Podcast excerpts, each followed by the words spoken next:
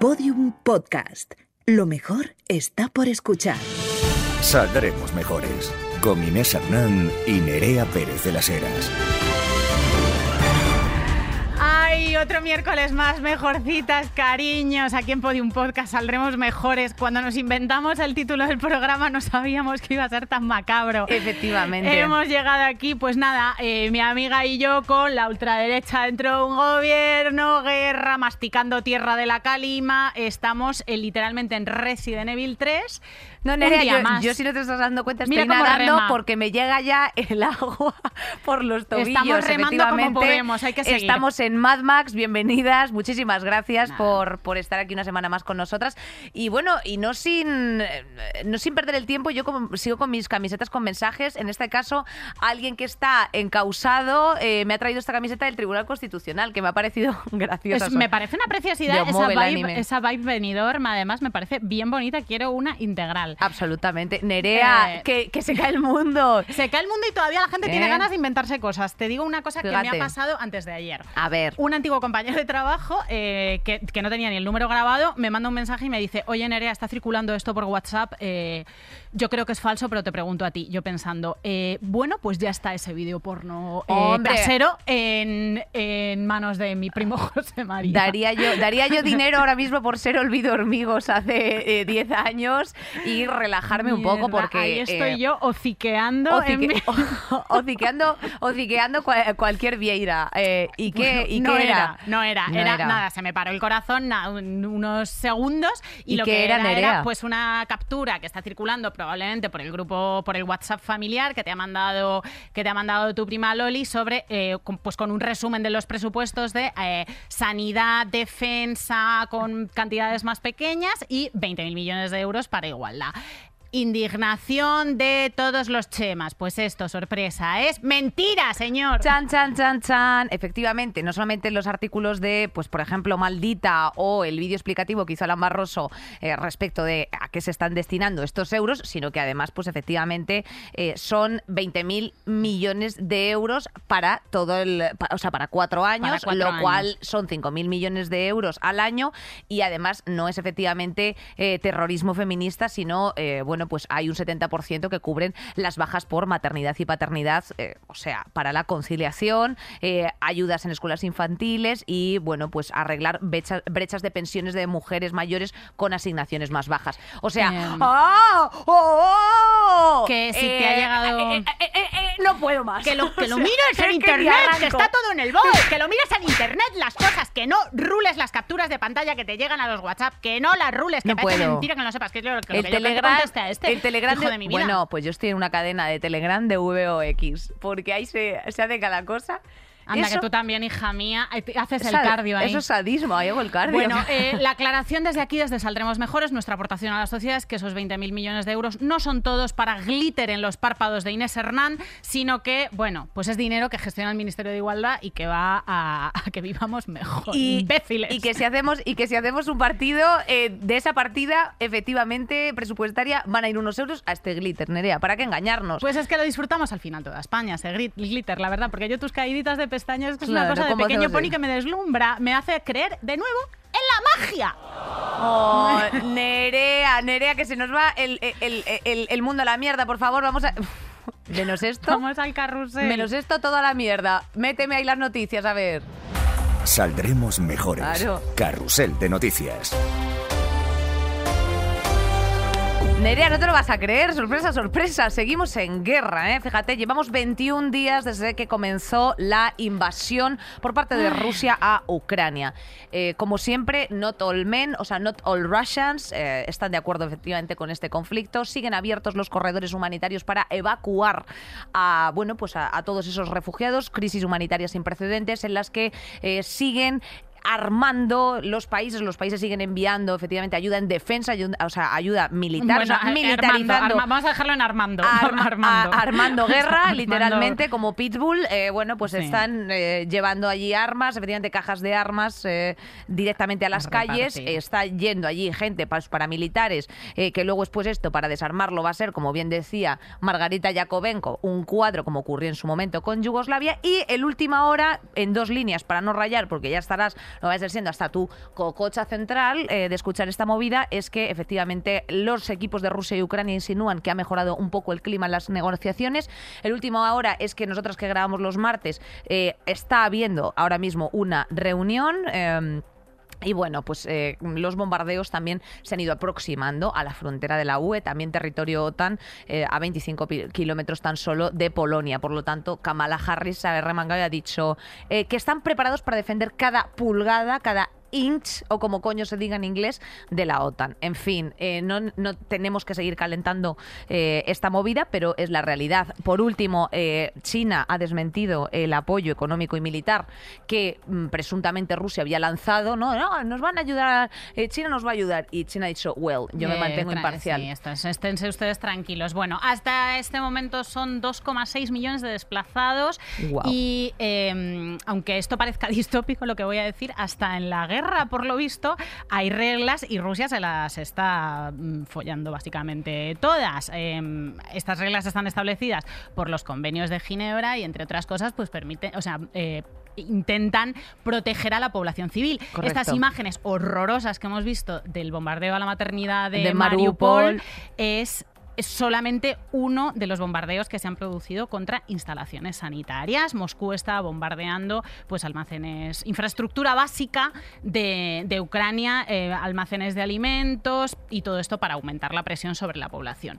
El panorama es eh, chunguísimo y solo es el principio. Mm, Es el principio porque todo esto efectivamente cuando se asiente, como pasó con el Covins, a otra vez a reconstruir, a volver a hacer los lazos y todas las movidas. De momento solamente te puedo avanzar que Facebook e Instagram han hecho una gran acción, ¿eh? O sea, eh, poneros vuestros cinturones mejorcitas si vais en el coche escuchándonos porque van a permitir las llamadas de violencia contra los, los soldados rusos y Putin. O sea, eh, hay algo que pueda ser más lamentable ¿eh? que, que- que en vez de coger y, y luchar contra la gordofobia, contra la LGTBI-fobia, contra las fake news. contra las fake news, Contra las fake contra que yo pueda enseñar los pe- mira que enseño el pezón podium. No Hombre, por favor, o sea, que antes de antes de todo eso, no, Eh, que puedes decir a Putin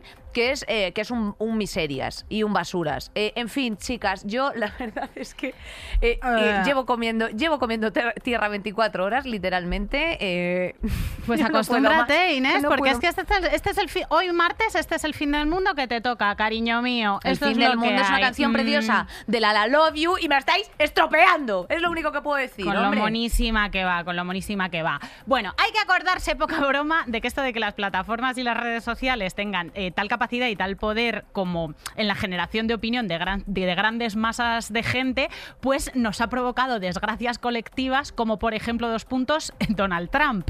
Eh, a exactamente. O como por ejemplo dos puntos el Brexit. Cuando Cambridge Analytica utilizó el- los datos de mogollón de gente para manipular el voto y que todo esto sucediera.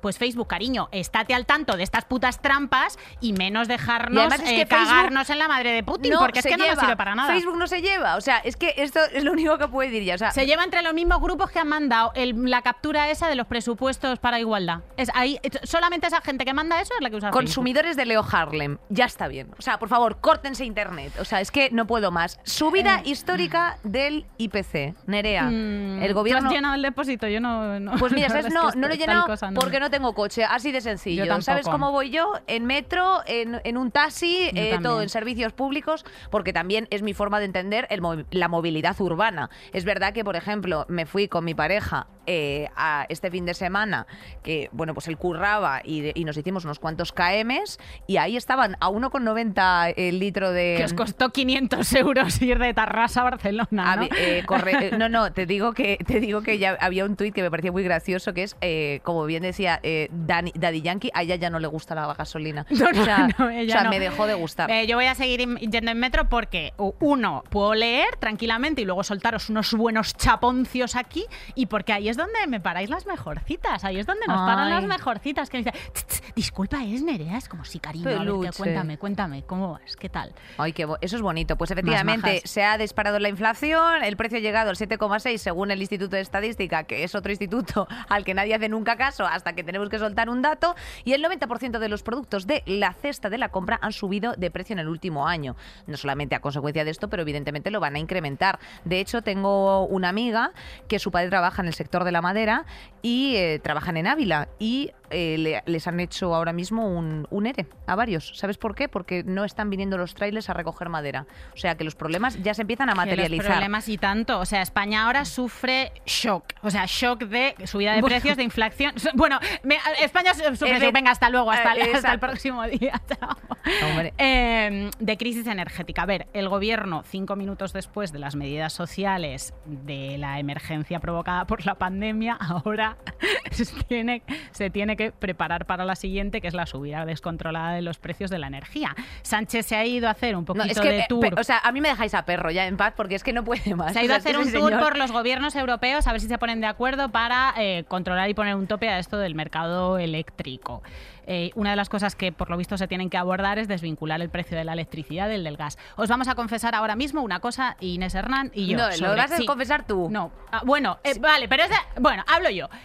A ver, a nosotros nos pasa una cosa desde el principio de este podcast, Sí. que la tenéis que saber ya y que es una crisis eh, constante y transversal en nuestra relación.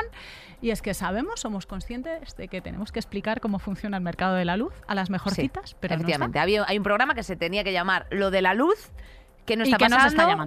No, se está pasando. No está pasando. no, no está pasando, porque es una cosa ya que nos da. Sabemos que lo eh, una pro- la, la lo aborrecemos. Nos da un, una, O sea, un es que antes nos separamos. Es que antes, o sea, yo me voy a vivir la- las alpujarras Exacto. almerienses con un camping Yo- gas ahí a despellejar con- conejos y a, y a comer raíces Y yo a misa. antes de hacer ese y yo a misa, antes que hablar de la puta luz. O sea, quiero decirte, esta cara, pues sí, ya- también la pago yo, coño. Es que, ¿qué queréis que os diga? que no puedo más. Pero Nerea, no solo con estos, sino que eh, te- nos quedamos sin Nos quedamos sin bollicaos. Que eh, la movida es que también hay falta de aceite de girasol y esto puede paralizar la industria en cuatro semanas. Perdonad que me ría, es simplemente una risa nerviosa, es risa de miedo. O sea, tengo absoluto pavor. Nerea, vamos a ver, quiero decirte, hay mucha Em. gente trabajando de la industria del bollo y es que es la realidad, pero en fin, como concepto, pues exactamente igual, bueno, de la industria del bollo tú, tú ya bien sabes un rato. Ve- pero, pero- claro, es que mira, lo tenía preparado, eh, Marisa estaba pidiendo el chiste. Desde que ha dicho Bollicao, la de Marisa tenía preparado. el Marisa chiste. tenía de este, pero te tengo que decir, Nerea, todo esto, que efectivamente, que yo respeto la- los consumos de, de esto, pero es que, eh, ¿tú sabes cuántas toneladas de aceite consumimos en España? 193.200 toneladas de aceite de girasol al año. O sea, yo, eh, yo como siempre he sido de AOVE, porque me, pues porque me gusta mucho, pues yo qué sé, pero en fin. Esto es una, que- o sea, es, es importante, es, es serio Mm. y eh, en favor de todo esto tenemos que decir que han bajado el precio de eh, los frutos secos. Así que te los puedes comer mientras contemplas el fin del mundo. Puedes estar comiéndote unos Con la anacardos. calefacción apagada, ¿eh? Sí, como dice Borrell, que tenemos que estar todos como la cerillera. No, Borre- Borrell y, y la hija de este y, y la Ana Botín. Ah, que también. Bueno, También dijo, yo cariños, en mi casa he puesto la, la calefacción a 17 grados. Eh, señora, eh, ¿usted de verdad piensa que esto es lo que tiene que hacer? O sea, los reyes de España en septiembre presentando un congreso que se llama Ganarse la vida. Eh, por favor, po- o sea, puede... o sea, Puede no, la es que me actualizar- se va, O sea, es se que me- estoy harta, estoy harta. No te vayas que tengo otra buena noticia. Ah, da, por favor. Va- vamos con ella. Vox entra en el gobierno de Castilla y León. La ultraderecha entra por primera vez en un gobierno de España con la mano tendida de ese PP que estaba en crisis. Y, y bueno, nos ha- se han lavado un poquito las manos. ¿Sabes cómo se llama? Mañueco. Me siento como un mañueco. O sea, no puedo más. Es que Nerea, no puedo más. O sea, es que le da Nada, que. Feijó sin entrar se ha lavado las manos y él ha dicho como que él, ah, no, yo sí, sí, yo no soy presidente de este partido, a mí qué me cuentan, si yo no, yo, yo todavía no soy presidente de este partido, eh, se han abierto la mano a esta peña que son De- perdóname un momento, Nerea, ver. solamente una línea. Eh, no es presidente de este, de este partido, pero tampoco eh, sabe geografía española, porque anda que se va a Castellón y dice, me encanta estar aquí en la Costa del Sol. La Costa del Sol está Raona, mi vida. Eh, a ver si nos empezamos Estaba a... despistadete. No, despistadete, ¿no? Es que dejemos de poner a seniles a los mandos de un país, por favor. O sea, quiero decirte, o sea, estamos aquí la gente joven, eléctrica, con, con siete horas de sueño perfectamente funcionales, con retentiva, y tienes que poner una persona que no sabe si está en Badajoz Badajoz, en Murcia. O, o- Viajan o- mucho, viajan Y mucho. ahora Este señor encima que está el, el mundo de color naranja, o sea, que tú sales a la calle, está Murcia de color naranja, esas personas ya, tía, les cambias el biorritmo, ¿sabes? Este señor que se vaya a tomar copitas en barcos con eh, su colega. ¿Os acordáis de esas fotos de, de Feijóo con el nar- narco Marcial Dorado? También. Nerea. ¿Y qué hago? Pues es que es la, es la realidad. Bueno. Esta gente ya está en un gobierno y hay que acordarse de que no, o sea, mm, no solamente nos enfrentamos a gente que ideológicamente nos pone los pelos de punta porque son homófobos, porque son racistas, porque son manifiestamente racistas, o sea, manifiestamente antifeministas y muy machistas, sino que además eh, es que no saben currar, no hacen nada bien. O sea, esta peña ha votado en contra de cualquier medida social desde que existe. Votaron en contra de la ayuda a los autónomos, de las moratorias de las hipotecas, de la suspensión de los alquileres, luz, agua, gas, contra los Y en contra del ingreso mínimo vital. O sea, ellos están ahora, después de la crisis energética que estamos viviendo, intentando movilizar al electorado, poner de mala leche a la gente, porque quieren convocar manifestaciones por- como si fuera culpa de Perro Sánchez, que la, la guerra de Ucrania y la subida de los precios de la inflación. O la Y pandemia, que a, pe- a o la perro me lo dejáis pandemia, ya un rato tranquilo que duerma la siesta, porque es que vamos. Y lo que están haciendo es aprovechar el descontento, parasitar la desgracia y luego votar absolutamente en contra de todo lo que beneficia a la sociedad en su conjunto. Tengámoslo presente. ¿Cuál es la solución eh, que tiene VOX para abaratar la electricidad? Agárrate que vienen curpas, guapa. Alargar la vida de las centrales nucleares y reabrir las centrales de carbón en 2022. Anda, pero soy minero y temple mi corazón. Yo- Eh, yo alucino, profesiones del futuro, eh, fíjate. eh, en vez de inteligencia artificial, estudiar los algoritmos eh, y más de más sí, mm, yo qué sé, ciencia, ¿sabes? Para descubrir la cura contra el cáncer. No, cariño, a la minería, de, al carbón, Asturias, pucha.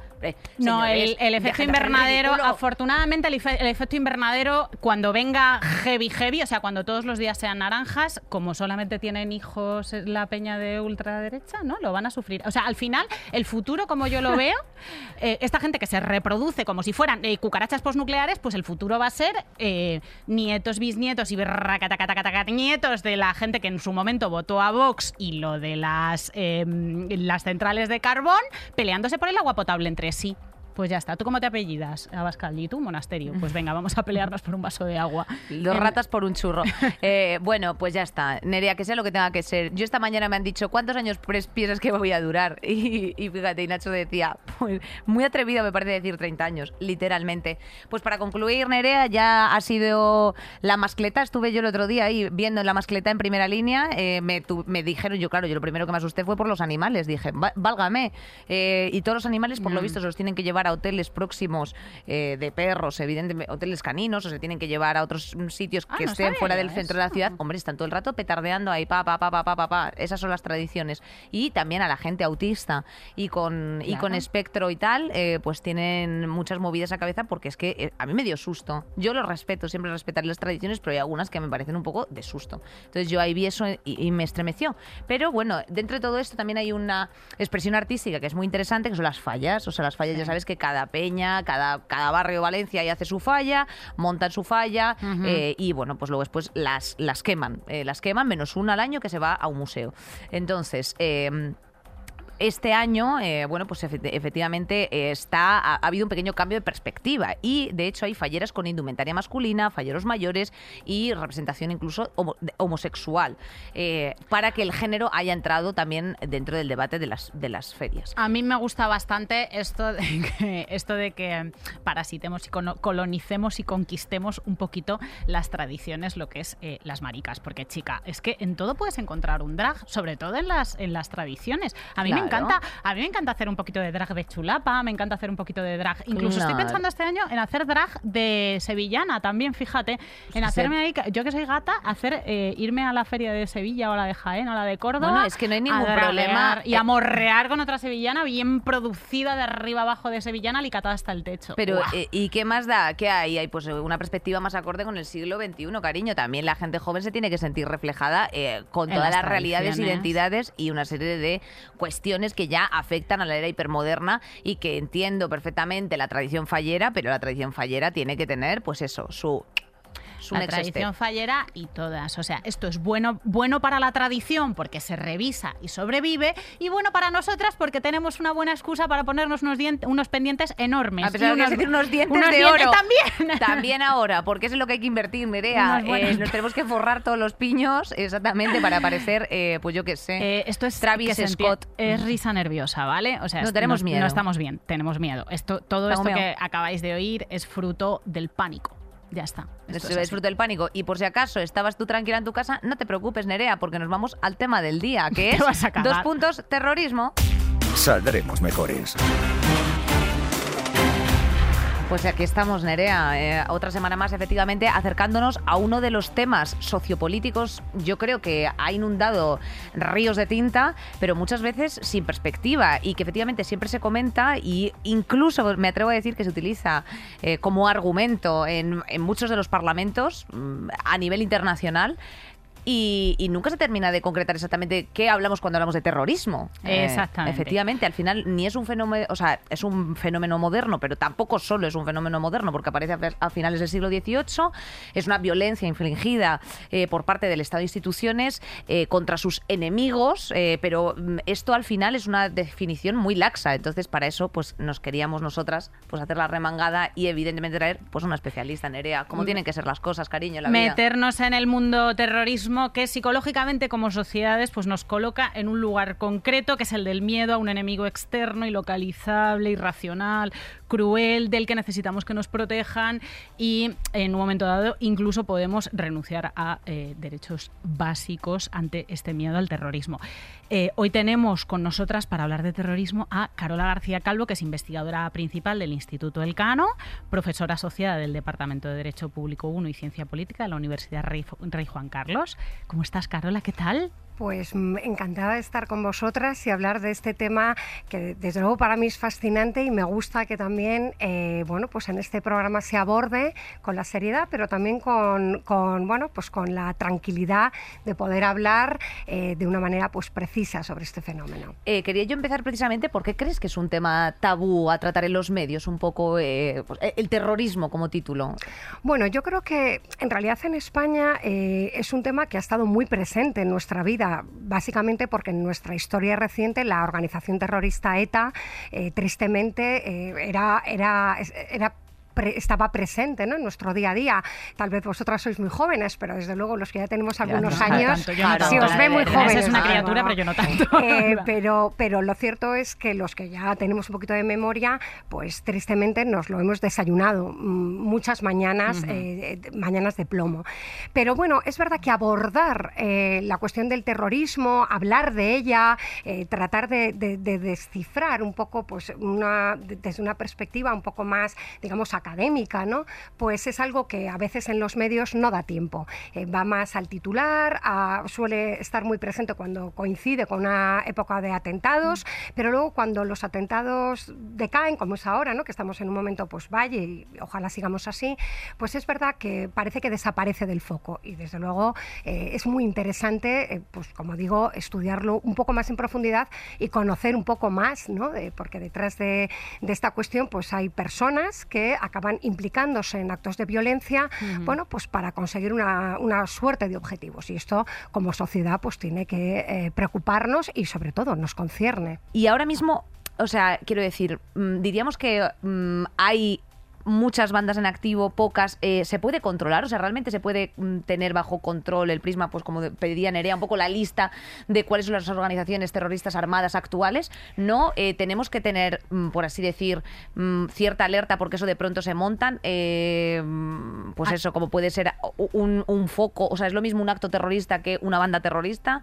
O sea, como Has un poco dicho, más de hecho, que estamos en un momento ese- valle. en un momento valle, En un como momento que, valle, claro. cuando. Bueno, luego entraremos en los talibanes, por ejemplo, y tal, pero eh, cu- cuéntanos, sí, lo que te. Pues mira, contesto por partes. En primer lugar, es verdad, y un poco para que también nuestra, nuestra, nuestro público ¿no? sepa exactamente a qué me refiero yo, vamos a poner, es verdad, este, este, este lenguaje común. ¿no? O sea, yo cuando hablo de terrorismo y desde mi perspectiva más académica, que también me permite abordar pues eso, la, la, respuesta, las políticas de prevención o las políticas públicas, eh, etcétera, bueno, pues mm, nosotros, yo hablo de terrorismo cuando es una violencia política que es sistemática y que busca eh, impactar en la sociedad generando una situación efectivamente de terror que supera incluso el acto violento en sí mismo. Es decir, consigue generar ese estado de ánimo entre la población mm. de pensar yo puedo ser objetivo de, este, de esta violencia. Es decir, eh, y por tanto, pese a no haber sufrido un ataque, sí que siento que eso me puede pasar a mí. Y esto, claro, eh, digamos que eh, toca la, emoción de las personas y por tanto hace que, o es lo que pretenden los terroristas a través de sus acciones violentas, pretenden que las sociedades sean vulnerables, se dividan, se rompan por dos para en esa fractura tratar de incorporar sus propias demandas, ¿no? las demandas políticas de cambio, de alteración eh, del statu quo establecido. Es decir, yo lo que quiero es derrocar un gobierno legítimo, por ejemplo, para establecer el mío que se basa en esta ideología y como por otros motivos no lo consigo, entonces recurro a la violencia para que realmente generando este terror en la sociedad, esta fractura en la sociedad, esta situación de inestabilidad y de vulnerabilidad, yo pueda imponer mi agenda política. ¿no? Eh, pensemos, por ejemplo, como hablábamos del terrorismo de ETA, que, tan, tanto nos ha tocado la sociedad española, pues básicamente es eh, si yo no puedo conseguir la, autodeterminación de Euskadi a través de las vías democráticas, bueno, legitimo el uso de la violencia porque esto es un fin en sí mismo que tiene que ser alcanzado. Así que yo justifico la violencia y la utilizo como un medio para alcanzar este fin. En cuanto a, la época Valle, bueno, me refería, eh, y aquí sí que hay que puntualizarlo porque el mundo es muy grande y muy diverso, yo estaba pensando desde nuestra perspectiva un poco europea occidental. ¿Por qué? Porque es cierto que en los últimos años muy vinculados, muy vinculado a la guerra civil en Siria, que luego se extiende, un conflicto que se extiende a Irak, la emergencia de la organización terrorista Estado Islámico y la movilización de jóvenes europeos en favor de esta organización, bueno, pues tuvo como consecuencia, como todos recordamos, unos años entre, entre 2014 y 2017-18, donde en Europa vimos multitud de atentados eh, terroristas de naturaleza yihadista. Ahora esta amenaza está, digamos, eh, existe, está muy latente, está ahí, pero no se manifiesta de manera tan, tan eh, intensa en forma de atentados, lo cual no significa que no pueda ocurrir un atentado. Un atentado siempre es una cuestión de oportunidad y, y en cierto modo de suerte. Y la seguridad 100% es imposible. De, hecho, una línea que quería eh, apuntar a esto, está, eh, España ahora mismo está en alerta antiterrorista de nivel 4. Esto no sé si también puede ser un poco, entre comillas, no quiero utilizar un mal término, pero bueno, oportunista para precisamente legitimar intervenciones policiales en según qué ocasiones de una forma un poco exabrupta. O sea, que al final, eh, bueno, pues eso, efectivamente, una ley mordaza, una serie de cosas que te puedan hacer un, claro, un mucho más inmediato según en qué estado se encuentra. ¿O realmente España está en un nivel de alerta alto, tal y como propone efectivamente esto, estos rangos que no sabemos tampoco muy bien por qué se rigen? Eh, bueno, en primer lugar, tal vez sea importante señalar cómo se establece el nivel de alarma en, un país. Eh, el nivel de, alarma terrorista se establece en el caso español en una mesa que se reúne en el Centro de Inteligencia contra el Terrorismo y el Crimen Organizado, el CITCO, dependiente del Ministerio del Interior, y en esa mesa se sientan todas las instituciones que tienen información de inteligencia, es decir, de primera mano, para valorar en conjunto, eh, en base a la información disponible, obtenida a través de fuentes de inteligencia cuál es la situación y dónde debemos situarnos. Es decir, eh, no lo hacemos los académicos, no lo hacen los periodistas, no lo hacen los políticos, sino que realmente el nivel de alerta se establece en base a una información objetiva que es valorada y analizada por los cuerpos que tienen capacidad para ello. ¿no? Entonces, en este sentido, eh, bueno, es verdad que la lucha contra el terrorismo en el contexto de la guerra contra el terror lanzada por Estados Unidos tras los atentados del, 11S, ha establecido un marco muy amplio en el que, como comentábamos al principio en, tu, en, la presentación, efectivamente el, equilibrio ¿no? entre seguridad y libertad, bueno, pues se ha visto alterado. Efectivamente, en nombre de la lucha contra el terrorismo, pues hemos normalizado una serie de, cuestiones que antes del 11S, eh, bueno, pues eran nuestras propias eh, derechos y libertades que ejercíamos de otra manera. El ejemplo más clásico es el de los aeropuertos, ¿no? Cómo ha cambiado nuestra experiencia de coger un avión, a, ir tranquilamente y pasar un control y subirte a un avión, ah, bueno, pues todo el proceso que hay que pasar ahora. Y esto esto es en, un sentido, pero en otro, por supuesto, también eh, en este marco se han legitimado bueno, pues políticas, digamos, restrictivas. Yo siempre pongo un ejemplo y es el de Francia tras los atentados de Charlie Hebdo en el año 2014, que estableció un estado de sitio que se prolongó durante muchos años y que de alguna manera para la, la ciudadanía dado que se extendió tanto en el tiempo, normalizó una serie de comportamientos como entrar en una casa sin orden judicial o ser sometido a un interrogatorio eh, sin, sin, bueno, pues sin las garantías eh, sin, sin tan tan eh, tan duras tan sí bueno garantes por la ley. Exacto. Sino que se normalizaban una serie de, de situaciones justificadas por un estado ¿no? de excepción que, sin embargo, se alarga tanto en el tiempo que al final la ciudadanía normaliza y la actual normativa aprobada por, por, por, Francia en materia de antiterrorismo, pues es muy dura. Claro. Es verdad. Tu campo de especialización es la radicalización.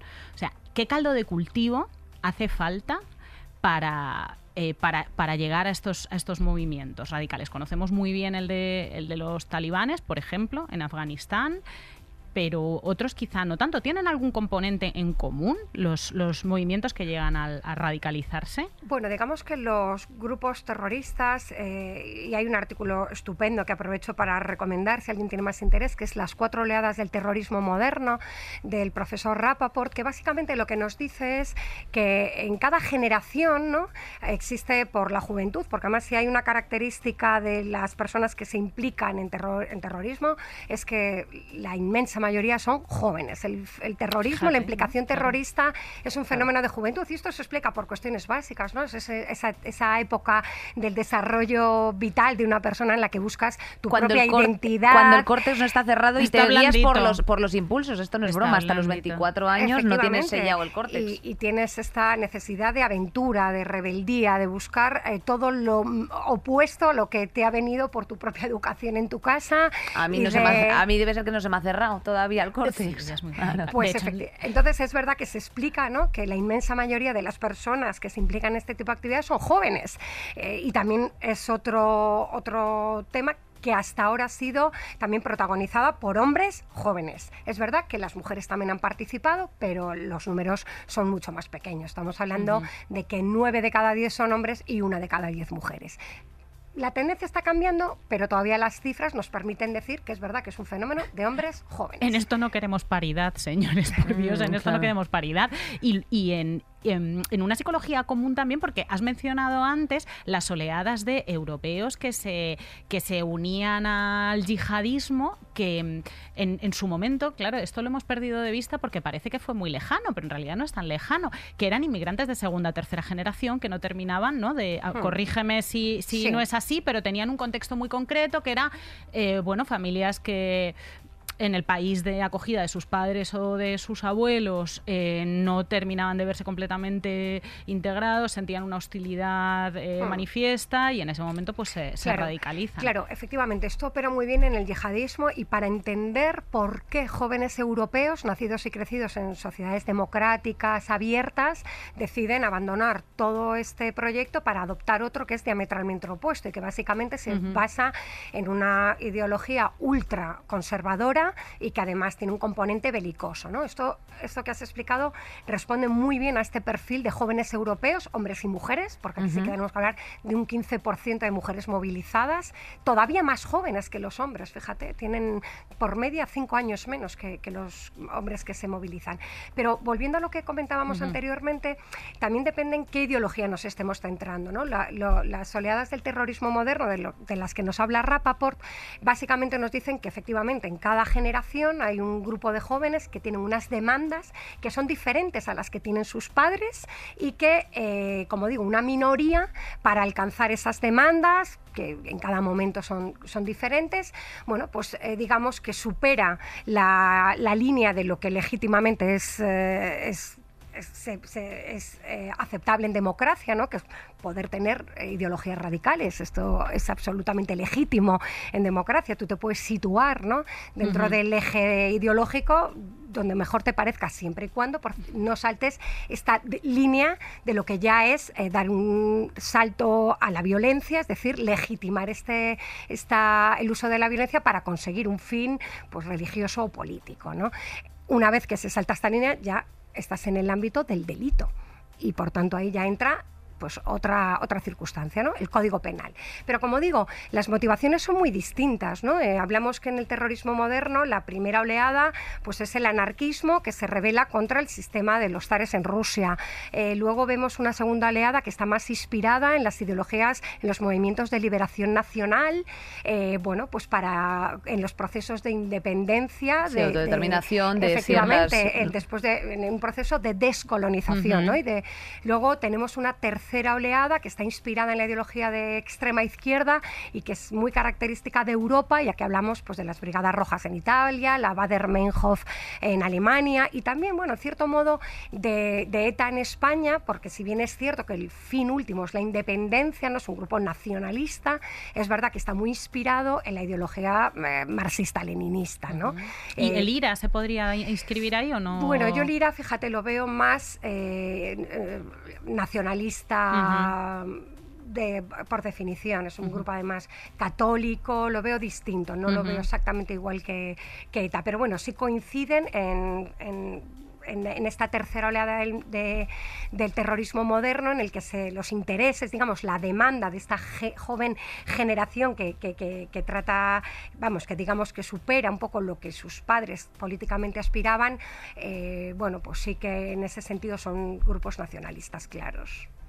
Y em, vamos a concretar un poco cuáles serían, o sea, los grupos peligrosos a día de hoy que por lo menos nosotros conocemos, eh, no sé si a consecuencia o por culpa de los medios de comunicación, pero casi todos tienen, eh, bueno, pues una mirada efectivamente hacia África o hacia Oriente Medio o lo que sea, y no sé si aquí tiene parte de culpa Occidente sobre, bueno, pues esas causas principales que motivan para que sigan en activo, eh, pues Boko Haram, los yihadistas o los grupos que puedan operar en ciertas partes de, África. Claro, hasta qué punto Occidente es culpable responsable. de esos, responsable de esos caldos de cultivo, porque, bueno, en el caso de los talibanes eh, hicieron un poco la vista gorda cuando eran un contrapeso. De, la Guerra Fría, exacto. Cuando era la Guerra Fría era otro rollo, pero claro, como incluso esos propios, o sea, dentro de todo lo que estás contándonos, efectivamente, cómo esos grupos han, han hecho su propia transformación al momento social actual y por qué un grupo terrorista eh, o sea, mm, permanece tanto en el tiempo, joder. O sea, que eso es lo que a mí personalmente como ciudadana me llama la atención. Hombre, yo creo que si hablamos a partir del 11S, un poco por acotarlo, eh, la principal amenaza viene del terrorismo religioso, porque además es cierto que la cuarta oleada, ¿no? Nos habíamos quedado en el nacionalismo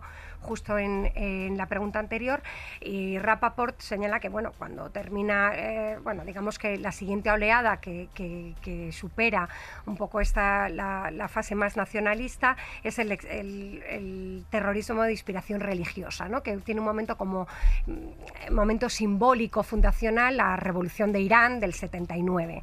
Es verdad que esta oleada se está prolongando mucho, porque por media estas venían durando unos 25 años. Sin embargo, la oleada religiosa, bueno, pues ha superado un poco este eje temporal que habíamos visto que se daba en las tres anteriores. Eh, aquí hay que hablar de dos cuestiones fundamentales, eh, un antes y un después del 11S. ¿no? Antes del 11S hablamos de un un terrorismo religioso más de cara- eh, vinculado a Palestina, Hezbollah, etcétera, ¿no? Sí. Y sin embargo, a partir del 11S, lo que se nos pone sobre la mesa es un nuevo, un nuevo terrorismo religioso, en este caso yihadista, que es, eh, bueno, pues. mm, vinculado a, a la interpretación suní ¿no? del credo islámico. Por supuesto, estamos hablando de una deformación de este credo, no una interpretación Sí, hecha por, por Claro. los terroristas. Entonces, desde entonces diría que esa es la principal amenaza terrorista que no significa que no haya otros grupos con otras ideologías que operan. Pero es verdad que el terrorismo global, que es un poco lo que todos tenemos en mente ¿no? cuando hablamos eh, de terrorismo en grande, eh, bueno, pues lo constituyen en la actualidad dos matrices, Al-Qaeda y Estado Islámico. Y esta es, digamos, eh, la- la- la las principales matrices de amenaza de terrorismo, que se manifiesta en ámbitos locales a través de grupos asociados, de, grup- de franquicias locales, de simpatizantes, es decir, que es una red muy difusa, difícil de capturar, ¿no? Y esto lo hace muy resiliente, porque es verdad que ya no es si te pillo a ti, eh, ya acabo con la organización, porque Ya. desde ti voy a desestructurarla, sino que es, está tan descentralizada, es tan difusa la red, que por mucho que nosotros podemos llegar incluso al líder, eh, el movimiento va a sobrevivir, porque primero hay que tener en cuenta que es una ideología y capturar la ideología es más complicado y esta está más extendida que nunca, eh, la del salafismo yihadista que inspira el terrorismo global.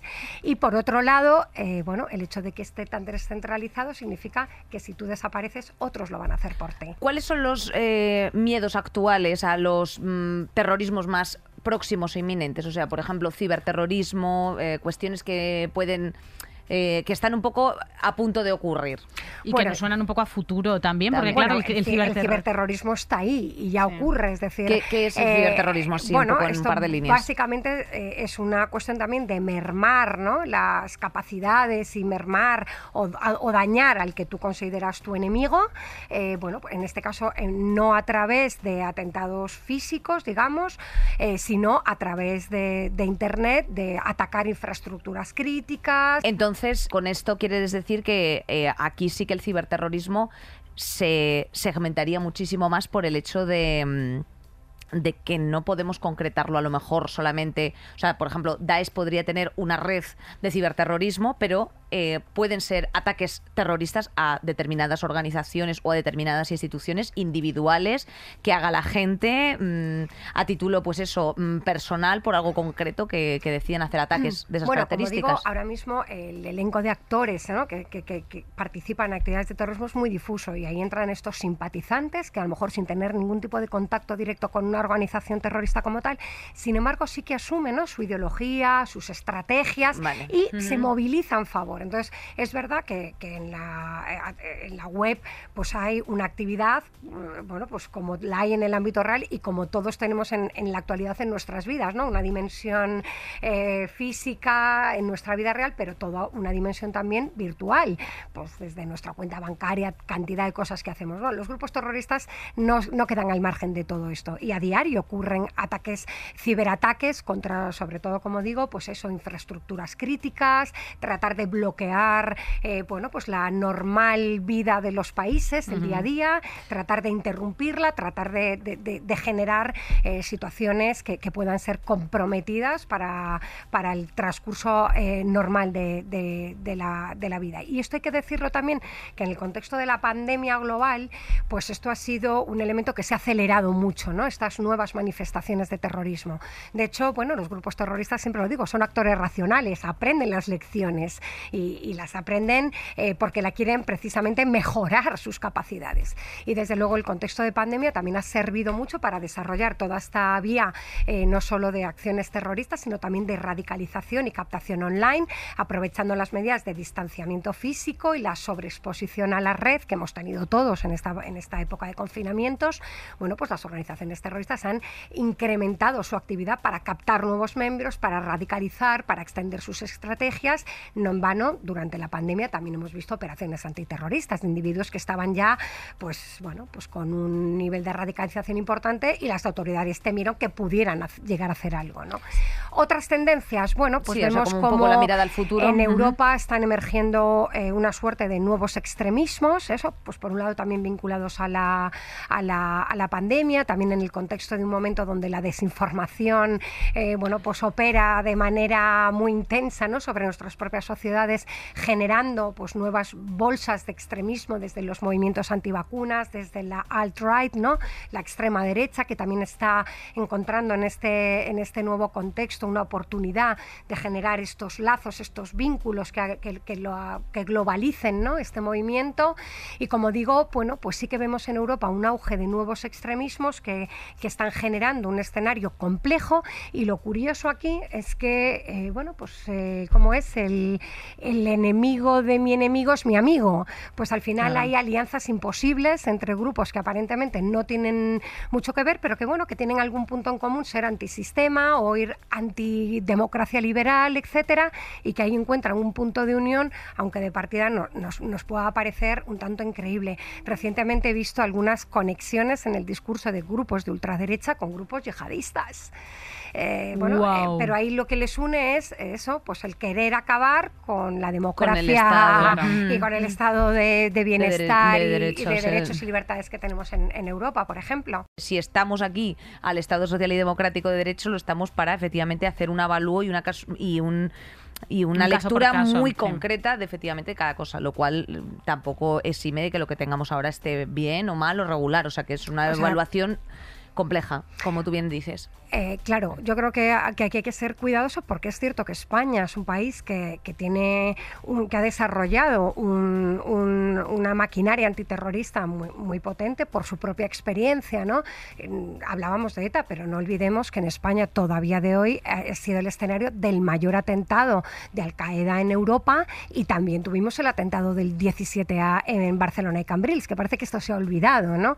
pero este atentado ocurrió y fue hace pocos años. Y es verdad que España es un país que cuenta con un sistema muy desarrollado, eh, pero es cierto que también tenemos que tener muy claro eh, hasta dónde llega esta, esta, esta, respuesta a lo que es propiamente terrorismo y otras cuestiones que, insisto, delitos de odio, mm, hay un montón de cuestiones que también se han avanzado en los últimos años precisamente porque son tendencias que han ido a más, han ido creciendo. esto es muy eh. importante porque el equilibrio entre seguridad y libertad tiene que ser, es un equilibrio, no puede ser una balanza que se, tiene totalmente hacia un lado. Y esto tiene que, tenemos que, ser, como sociedad, tenemos que ser responsables para proteger esta, estas cuestiones. Lo que también es verdad es que a todos nos gusta vivir bien, vivir en seguridad, en condiciones de libertad, y esto eh, no es posible si no hay seguridad. Y esto también tenemos que tenerlo muy en claro. La, libertad... Eh, se consigue también gracias a conseguir unas condiciones de seguridad para toda la ciudadanía. O sea, que es, digamos que es una ecuación que se necesita mutuamente, ¿no? Libertad y seguridad se necesitan mutuamente y por eso también tenemos que entender que hay que cuidar esa seguridad, pero por supuesto a través de los mecanismos que corresponden. Siempre le ponemos aquí verdes a la seguridad, pero bueno, que hay una seguridad pero hay que estar también. hay que estar revisándola siempre. Carola eh, García Calvo, solamente nos quedan unas 19 páginas de preguntas que hacerte que se han quedado en el tintero. Gracias por esta clase magistral así se van a quedar. Habrá que hablar otro día de terrorismo porque, porque hemos, nos hemos remangado bien remangadas en este. pues ha sido un verdadero placer, la verdad. Eres la mejor, Carola. Muchas gracias Muchísimas por haber gracias, de verdad. Muchas gracias. Eh, no estamos solas aquí en Podium Podcast, mi compañera Inés Falta Mari Carmen, que decían, efectivamente. Eh, eh, faltan las del otro lado de la peceruca. Marisa Pérez. Terci Laura. Jimena Marcos, compañera. Y también, pues, Bea Polo y nuestro queridísimo Nacho Pardo y Gema Jiménez, que no te quedes tú ahí mi vida, que te estoy viendo, yo también le, ha mandado un beso. Yo no sé si nos hemos perdido aquí en este en este dominio que hemos hecho Nerea y yo improvisado, pero bueno, se os quiere, ¿eh? se os quiere mucho. Y si os quieren las mejorcitas también. Mejorcitas, tanto amor siempre os enviamos cada semana, qué bonito, ¿eh? qué bonito eh, ir por la calle y que nos digáis, veo, saldremos mejores, escucho, saldremos mejores, soy mejorcita, que eso nos lo dicen también mucho y siempre agradecidas. No dejéis de hacerlo, porfa. Nosotras intentamos, como siempre, iluminaros. Y Podium Podcast tampoco dejáis de pagarnos, porque claro, a- a- esto al final es una relación sinalagmática, ¿para qué engañarnos? Pero en fin, siempre en aras de la comunidad, del bienestar común y que viva la seguridad Y la también hoy. información, la información, ¡Hala, viva la seguridad, Nerea! Aquí nos traemos a cualquier persona, ¿eh? también investigadora principal del Instituto Elcano. O sea, eh, a ver si me Claro. entendéis. Que, mm, eh, que sacar una hora para charlar con Inés y conmigo, pues en fin. En fin, se te quiere, Carola, compañeras. gracias. Muchas gracias. Hasta la Hasta semana otra. que viene. Saldremos mejores. Con Inés Hernán y Nerea Pérez de las Heras. Todos los episodios y contenidos adicionales en podiumpodcast.com y en nuestra aplicación disponible para dispositivos iOS y Android.